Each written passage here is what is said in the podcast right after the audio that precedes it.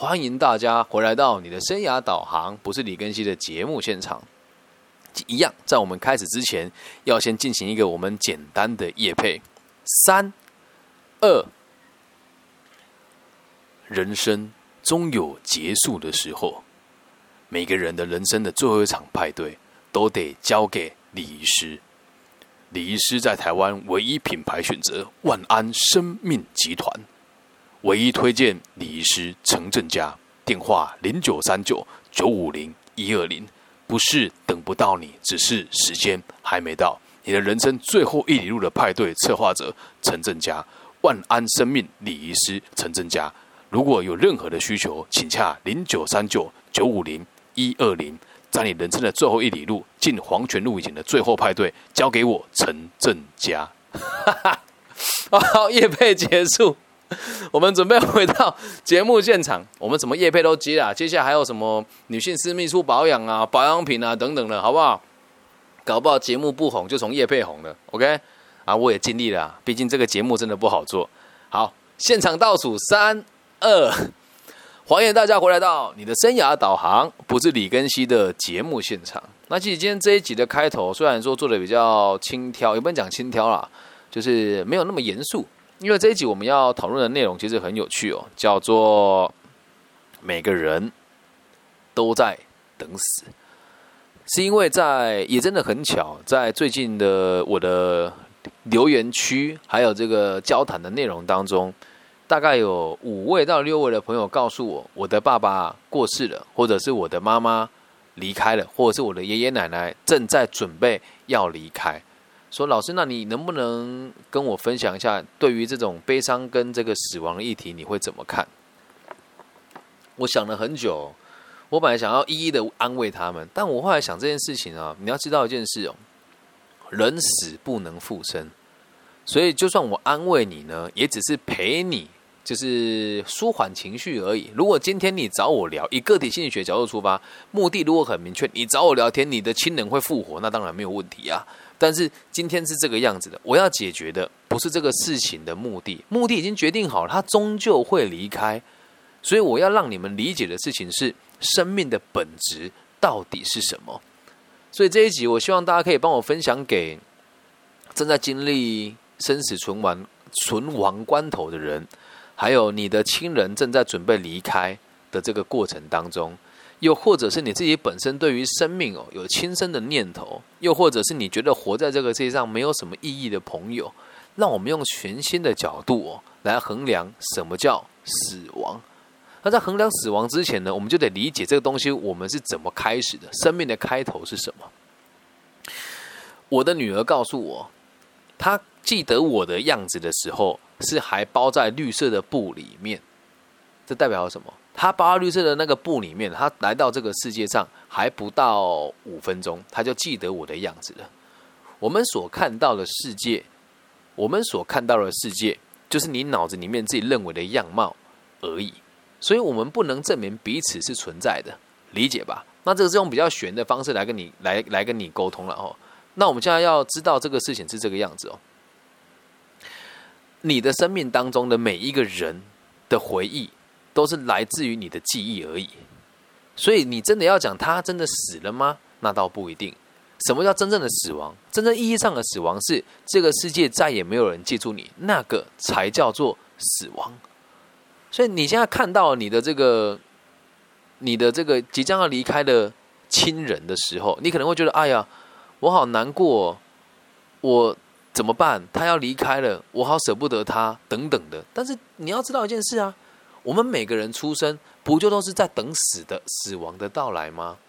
而他要离开的时候，你应该要祝福他。哎，真的，往往哦，人在死了之后，放不下的都不是死掉的人，而是在世的朋友。这一集为什么叶佩会用这个陈正家礼仪师来做叶佩的原因，其实很简单。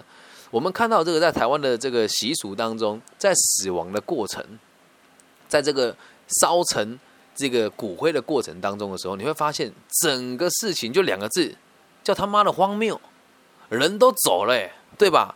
你说呢？人走了之后，就是一滩就是腐败的肉而已，理解吗？然后我们要花多少钱来做这件事情？在台湾哦，一次大概最少都要台币八万块以上啊，可能有一些地方价格会便宜一些些啦。那这个有多荒谬呢？人就已经离开了，对吧？然后呢，我们都还会去搭一个棚子，每个地区不一样。我讲的是现在台湾的状况哦，或搭一个棚子，然后呢，会用一个这个照片放在那边让大家瞻仰。来了很多人，然后来了人你也不一定认识，有的时候还有这个地方的领导说：“哎呀，这个英龙晚在，他根本和他没有任何的交集。这些地方有头有脸的来他的这个丧礼，真的是悼念这个人吗？”没有诶，他是为了来这边来增加他的曝光度而已。而有一些亲属，他这脑袋也很不清楚啊，他会怎么样？希望有大人物来悼念他的家人，那就请问你了，你的爸爸妈妈是什么样子的货色，自己不会掂量吗？啊，做这个东西要干嘛？因为都是商机啊。那在台湾有这个荒谬、很荒谬的东西叫罐头塔啊，就是把饮料放在一起叠成一个塔这样。那怎么来的我们也不知道。怎么来的我们也不知道，但是习俗是传送下来就是这个样子。然后还要有人在旁边这个家属打理，然后拿那个毛巾甩来甩去。你如果用个角度来看，这是极其荒谬。你要想，如我就想过一个问题啊：如果今天我死掉了，我飘在空中看我的丧礼，我看到整个过程是这个样子，哎，你们有尊重我的生命吗？我有说我要这些东西吗？没有，哎，对吧？所以，从一个角度上来看呢，你有没有跟那个人认真去讨论过生跟死的问题？如果都没有的话，你就要记得一个逻辑：这是自然而然发生的事情。每个人都是向死而生的。那你要去理解哦，他都要离开了，你还要跟他讲“我好舍不得你，你不要走吗？”你要让他放不下吗？而且有谁可以证明死了之后我们会去哪里？没有人可以证明，诶，没有人可以证明，诶。那你有没有想过一个逻辑啊？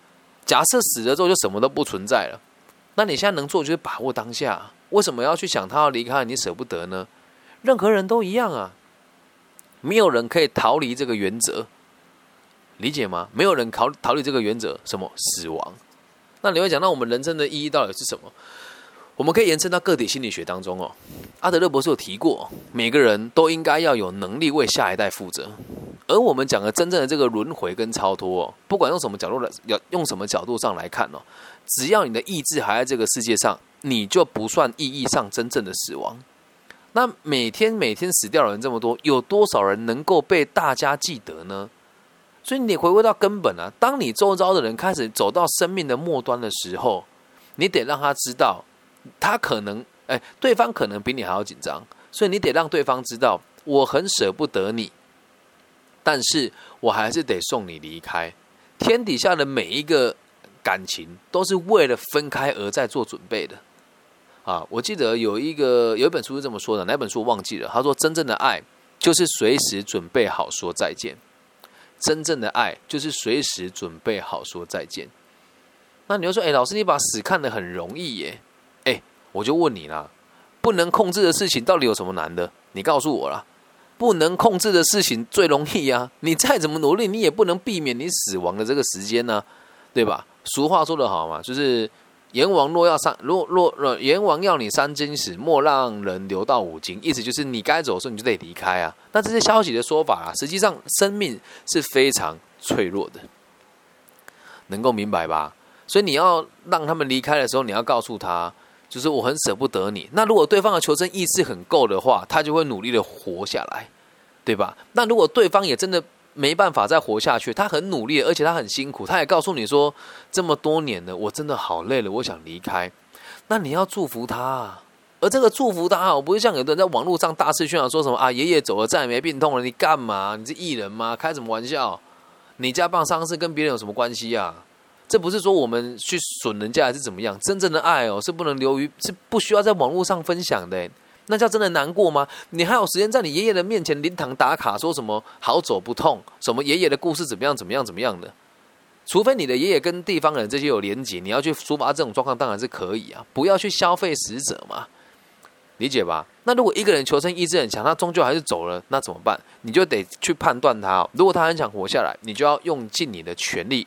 陪伴他延续他的生命，但是原则是什么？我们不可能改变结果嘛，所以你要跟他说：“我会陪着你直到最后一里路。”然后你要告诉他：“你离开了不代表你离开。”说穿了，我们换个方式想，只是暂时的拜别而已。我们宁愿这么去期待，懂吗？然后前阵有个女孩子打给我，就哭得死去活来，说她这个爷爷离开了很难过啊，等等。我不是我我通常是不大会接这种电话，但是他当时跟我说：“老师，我真的很需要跟你聊聊，因为他妈妈也已经爸妈都过世，他是跟爷爷相依为命。然后说我真的好放不下，我好想跟我爷爷一起走。然后我就问他说：你有谈过恋爱吗？他说有啊，怎么了？我说你跟你前男友会前男友会联络吗？他说不会啊。我说你爱他吗？他说有一个人爱啊，可是他结婚了。我说那现他现在的存在跟死了有什么两样？然后他就笑了。他现在的存在跟死了有什么两样？他就笑了，理解吗？所以一个人要离开的时候，悲伤是一定会有的。人拥有的越多，你就越容易悲伤。你要记住一件事：你跟他的这个缘分哦，到这边就是结束了。你再去强求他也没有意义。有的人会因为人往生了之后，就是他的。他的这个亲密的对象离开了之后，就形同枯槁，对人生没有任何的这个动机。那我必须得说了，这也不是说人家不好，每个人都能够选择自己想要缅怀的对象。但是你也要理解一件事情啊，那人家要离开的这个人，他有没有想要被你缅怀？人家搞不好早就想离开了，懂吗？所以看得开一点，好好的跟他做道别，问他有没有什么事情还没有做，然后用一个比较开玩笑的方法跟他说。嗯，你可以跟他讲说，我们现在这个很像在玩一场人生 VR 的游戏啊，谁先死我们不知道，而且命呢就只有一条。那现在你要离开了，你能不能告诉我离开了之后的世界是什么？如果我们可以沟通的话，请你告诉我，用正面积极的态度和他互动。然后还有一个方法可以延续他的一些意志哦，你可以问他说，你有没有什么原则是想要在在你离开以前有没有什么话想要对大家说的？懂吗？现在讲的是比较心灵层面的东西啊，接下来讲的是比较物理层面的哦。请大家随时做好资产配置的准备。我曾经目睹过一个状况，我个人觉得很玩笑啊。当时我是这个爷爷的委托人，我要卖他的房子。爷爷很硬朗，就是看起来都没什么问题。结果有一天我去找他的时候，电话不是他接的，要打给他是他的孙子接的。他说你是谁？我说我是李庚希啊，新义房屋的这个小李啊，我跟你爷爷有约时间啊，他那个在什么地方的那一栋哎那个单位，我们要贩售他啊，最近已经找到人家了，要跟他谈价格，然后有可能要跟他做这个价格上的拉扯，要成交。他说哦，这这样哦，接电话是他孙子，他孙子怎么做你知道吗？哎，那可是现在是这样啊，你说你房子卖多少？我说他本来开价是七百二十八万，然后现在其实底价是六百九十万啊，我们这边出到六百六百八十五万的，差五万块就可以成交，基本上一定会成交。说哦啊啊啊，如果我们我们现在爷爷过世，这个就很麻烦。我说也就确实很麻烦嘛。当时我没想很多，我说啊对，因为这样子就是要先看你的这个继承之后怎么样。然后说哦好好，不然你现在马上过来好了。我说为什么马上过来？他说你就先过来就好了，跟我讲个医院的地点，我就过去了。你知道多荒谬吗？爷爷的心跳已经停了，然后还有呼吸器在维持嘛，对不对？然后医生要宣告死亡，家属不让他宣告，为什么？遗产还没有分完。当时我看到那画面的时候，我觉得你们在干嘛？你们有人性吗？我在里面发飙哎！我说你们是脑袋坏掉吗？这不是你们的爸爸吗？你怎么可以这样？然后旁边人就说啊，这个是谁？怎么感情这么丰富？有需要这么激动吗？我是他的业务员，理解吧？所以。看待死亡的方式有很多种，我们可以为自己的死亡做好任何的准备。那如果你你现在要送行你的这这个亲人离开的时候，你就要告诉自己，总有一天也会轮到你。那你要值得开心的原因是，如果他的年纪比你大，那他在离开的时候看着你，他就不会有遗憾感了，理解吗？那如果他们有什么未尽的事物，你只能尽可能的去满足他。说真的啦，很多人讲死者为大，但是我根本就不鸟这个原则啦。有些人欠了一笔苦债，然后在临终之前还把债务转移给小孩，众人值得同理吗？不值得啊！就像现在在台湾这个民俗月嘛，啊，很多人都相信了，我们得祭拜这个所谓的好兄弟，不然好兄弟就会找你的麻烦。我个人觉得根本是无稽之谈啊！如果你平常行善积德，就因为你没没没没有没有买两包东西给他吃，他就要加害于你，哪有这种事情？所以不用把死亡看得这么可怕，因为说真的，搞不好是你比他更早离开。我们看着亲人哦，害怕他的死亡，其实某种程度上都是自己害怕死亡而已，都是自己害怕死亡而已。有时候怎么会？我也想要延年益寿给他，希望他可以活得比我久啊。那如果你心里面有这样子的想法的时候，你的悲伤那就是很自然而然对他的缅怀，而不是对于死亡的这种事情的这种得失心的过于看重，能够明白吗？所以哦，生命哦本来就是很脆弱的，而且每个人都是在慢慢的腐败当中，每个人都在慢慢的腐败当中。他说：“那孩子呢？啊，孩子就不一样，孩子也在成长，但他还是会到最后还是会腐败掉，你懂吗？没有一个人可以把生命完完整整的一直维持下去，这是不可能发生的事情，这是不可能发生的事情。那至于这件事情不可控的话，我们去想它，就完全没有意义了。你可以怎么做？跟大家讲几个比较，我个人认为送人离开一个很好的方法。”你可以跟他说：“我知道时间其实剩并没有剩多少了啊，爷爷奶奶，我能买或者我们自己的家长说，那要不要我们试着在这个过程当中做一些原本我们想做却没有做过的事情，尽量的去陪伴他，尽量的去理解他。如果真的要离开，你就要跟他讲说，那在离开以前，我会好好的陪在你身边，然后你离开了之后，就好好的去过你想过的生活。那如果真的真的可以的话，我很希望。”以后还有机会还跟你相遇，死亡之后世界我们真的不知道，理解吧？而每现在在所有的这个我们讲先进的地区当中，我们的这个丧礼哦，真的连人连死亡都很商业化了，懂吗？连人连死亡都很商业化，你就非得要钻到一个骨灰罐里面，然后把你放在某一个地方，然后隔三差五的一年两年回去拜一次，讲好听叫慎终追远啊，那要追什么？很多人上班都有问题，你还要去慎终追远？像现在台湾的民俗乐，我也觉得很有趣啊。所以这都是我们对于死亡的这种错误的认知。就记得，死亡不是结束，诶，它是新的开始，诶，向死而生啊，谁不是这个样子？那你有没有想过一件事？如果今天你自己要面对死亡的时候，你会用什么心态来看待它？我自己经历过两次吧。第一次是十九岁的时候脑骨瘤开刀，对，当时医生说这是小手术啊，但我真的就有看到人家。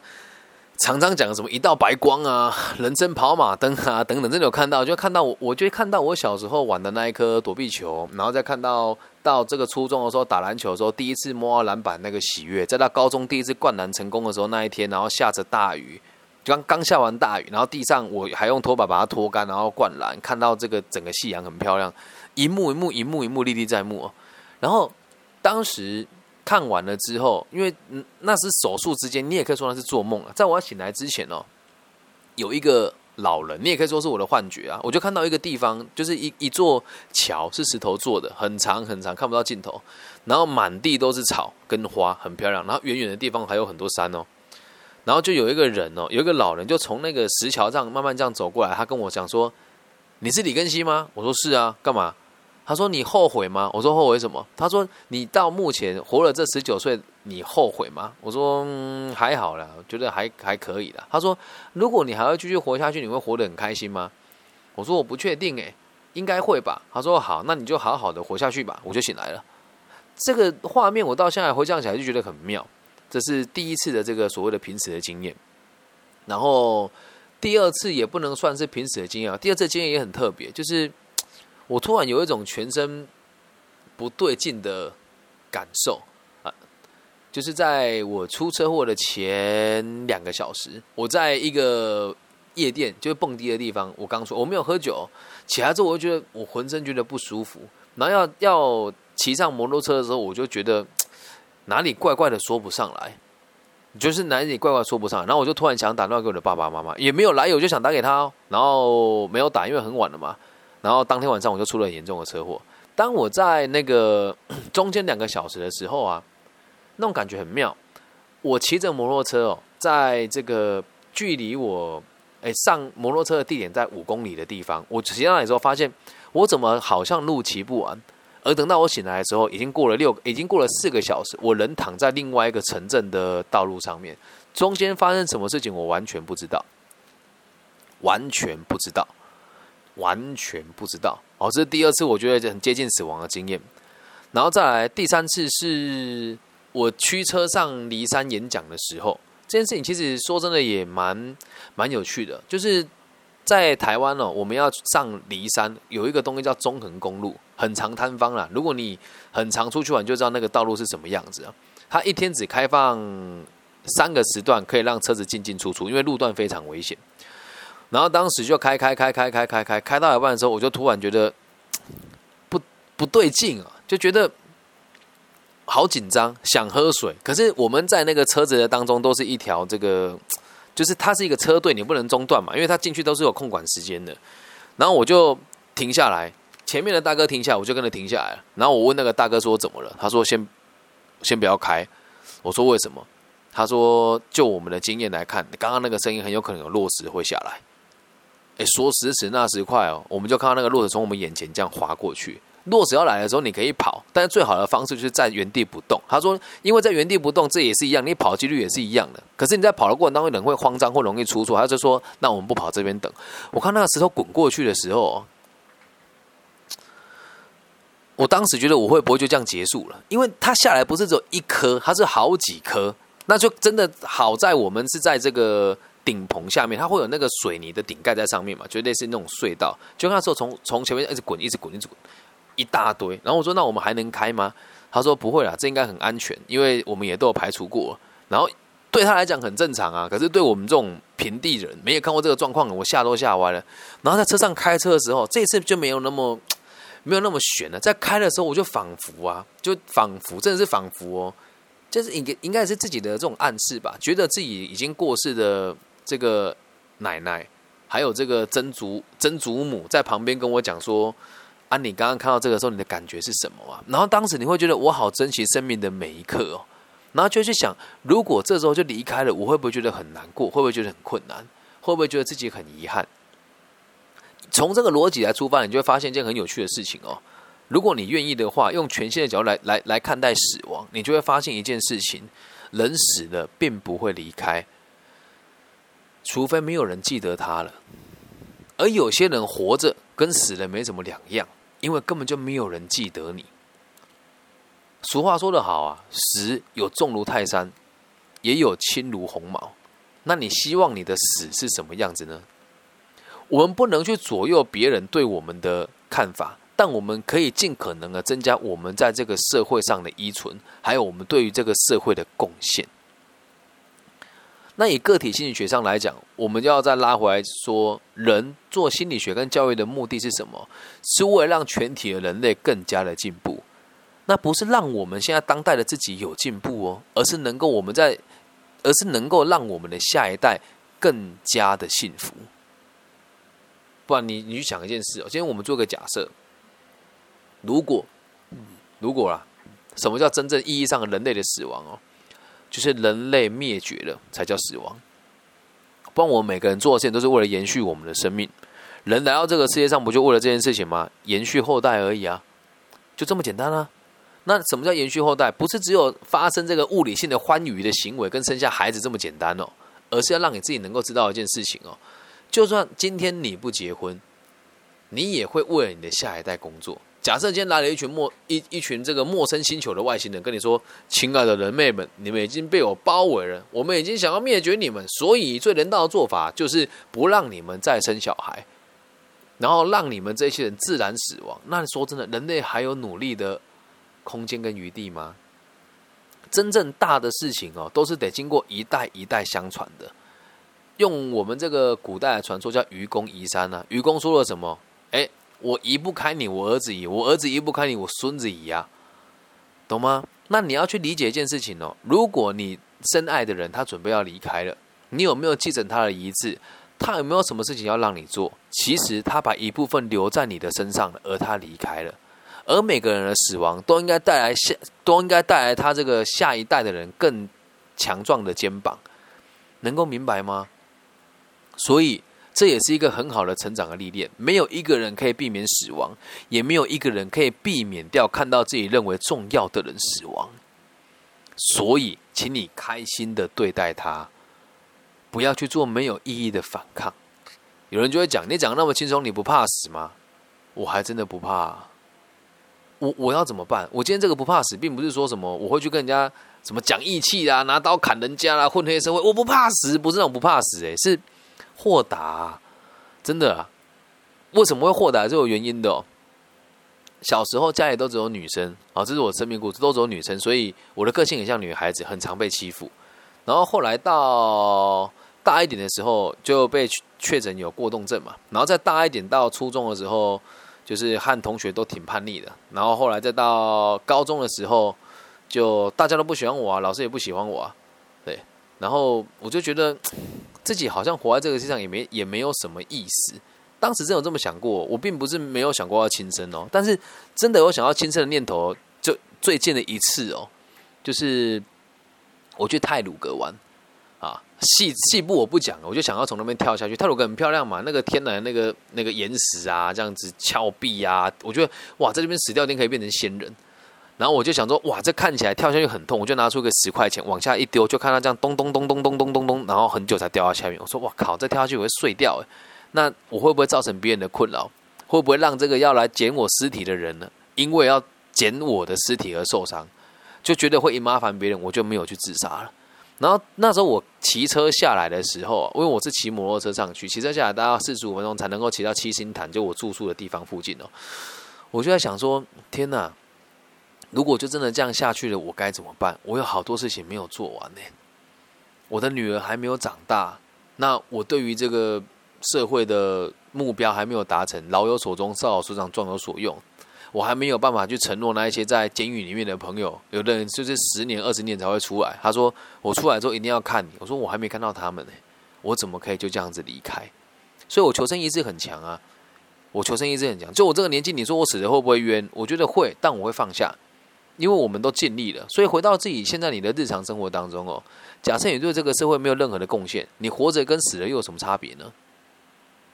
你活着跟死了又有什么差别呢？这也不是说要酸人家啦，你就是如如果就是我们讲所谓的在台湾你认为成功的人士，假设在这个大集团里面担任工程师好了，你要不是上班打卡，下班打卡，然后上班等下班，然后下班就不想上班了，那你跟活着有什么两样？理解吗？所以用这些不同的角度的方式来带领大家重新思考关于生命的真实的意义。难过是一定会有的，所以最后帮大家做个中诊哦。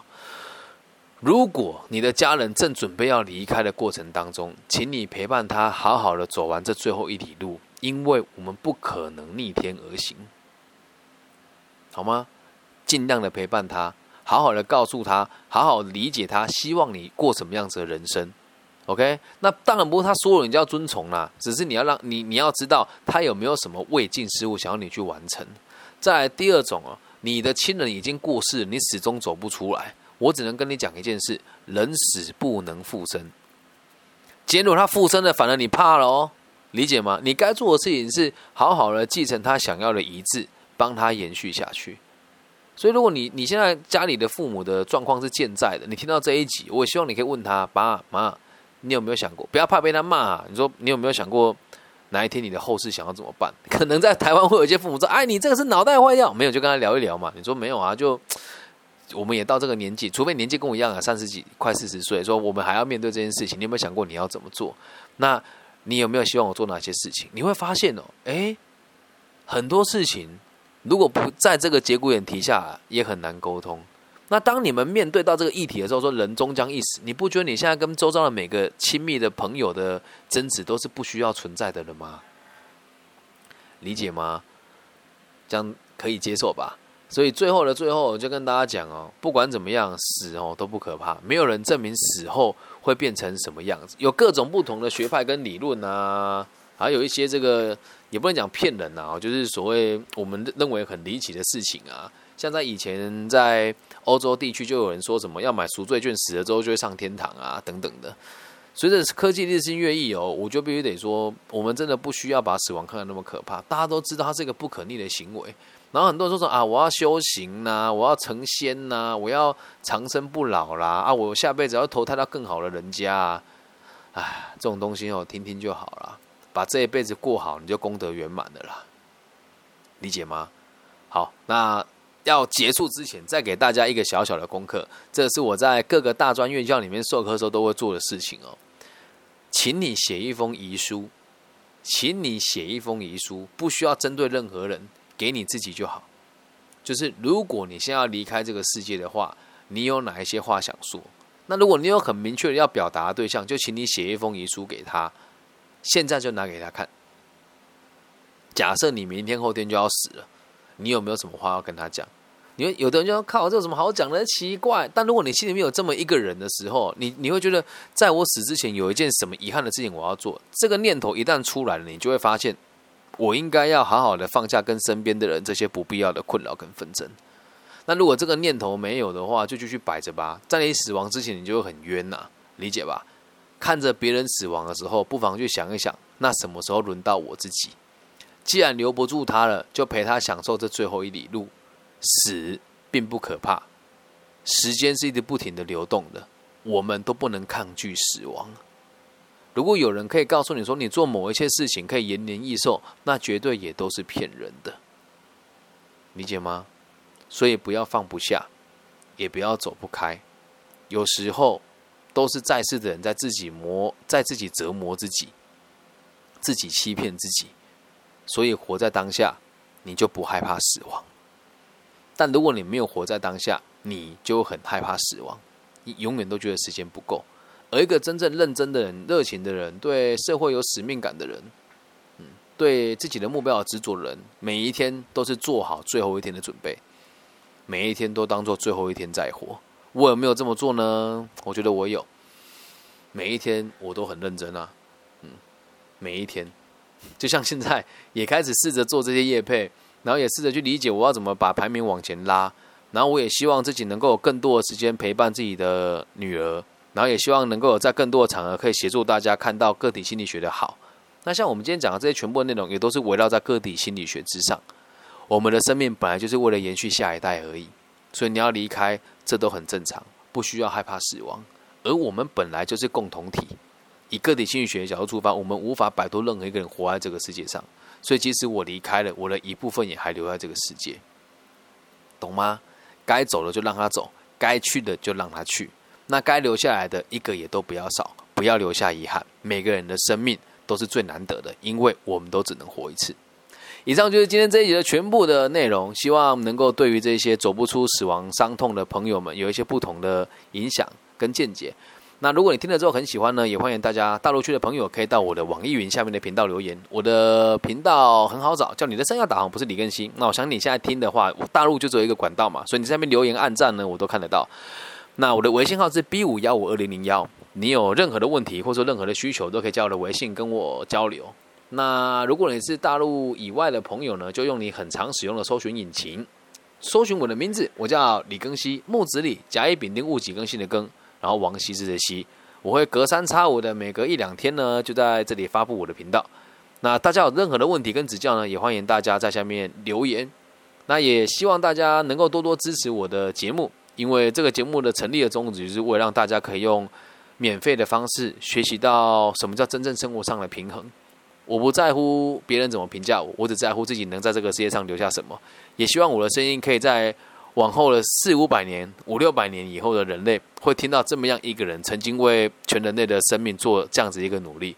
我或许就像大海里面的一个涟漪，激不起什么样子的大浪，但起码我努力过了。我相信会有下一滴雨滴落下来。我爱你们，拜拜。